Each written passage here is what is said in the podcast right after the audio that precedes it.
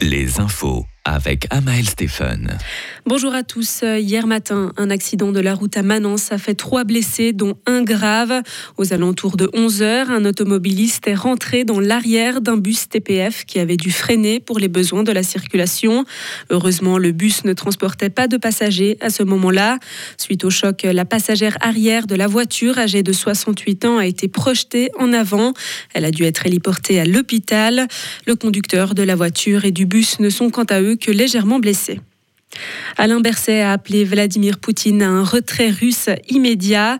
Interrogé aujourd'hui dans le Sonntagsblick, le socialiste fribourgeois estime qu'une solution pour mettre fin à la guerre ne pourra pas être trouvée au Conseil de sécurité de l'ONU à cause du droit de veto de la Russie. Il a ajouté qu'il était d'autant plus important de rester solidaire avec l'Ukraine et il a également appelé à ne pas ignorer les autres conflits qui se déroulent ailleurs dans le monde. Un accident mortel dans un parc d'attractions au sud de la France. Un adolescent de 17 ans a été tué et une femme de 19 ans gravement blessée cette nuit dans un Luna Park dans le, dans le Cap d'Agde. L'accident s'est produit sur une attraction prénommée Adrénaline qui consiste à se basculer dans le vide.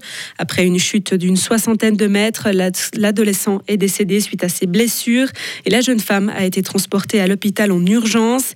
Une enquête judiciaire a été ouverte pour homicide et blessures involontaires contre les gérants du parc. Toujours en France, mais cette fois-ci à Limoges, deux jeunes hommes sont morts hier soir après avoir percuté un véhicule en scooter.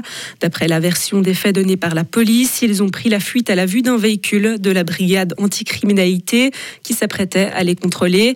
Une course-poursuite se serait alors engagée avant que les policiers y renoncent.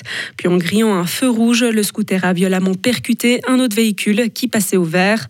Le choc a tué sur le coup le conducteur mineur et son passager qui lui était majeur décédé à l'hôpital. Le bilan s'alourdit après le déraillement d'un train au sud du Pakistan. Au moins 28 personnes ont été tuées dans l'accident ferroviaire. En plus des morts, la télévision d'État a annoncé un nombre important de blessés en citant des responsables des chemins de fer. Plus d'un millier de personnes se trouvaient à bord du train quand celui-ci a déraillé.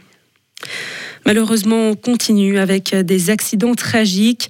24 personnes ont été tuées aujourd'hui dans un accident de minibus au Maroc, après que celui-ci ait chuté dans un ravin sur une route de montagne. Il s'agit d'un des bilans les plus lourds jamais enregistrés dans le pays. L'ensemble des passagers sont morts. L'un d'eux a été transporté à l'hôpital dans un état grave, mais il a malheureusement succombé à ses blessures. Une enquête a été ouverte pour déterminer les circonstances de ce drame. Et enfin, les automobilistes ont à nouveau dû s'armer de patience aujourd'hui devant le tunnel du Gothard. Des véhicules au ralenti se sont étalés sur une dizaine de kilomètres. À l'entrée nord du tunnel, le temps d'attente a dépassé une heure et demie. Retrouvez toute l'info sur frappe et frappe.ch.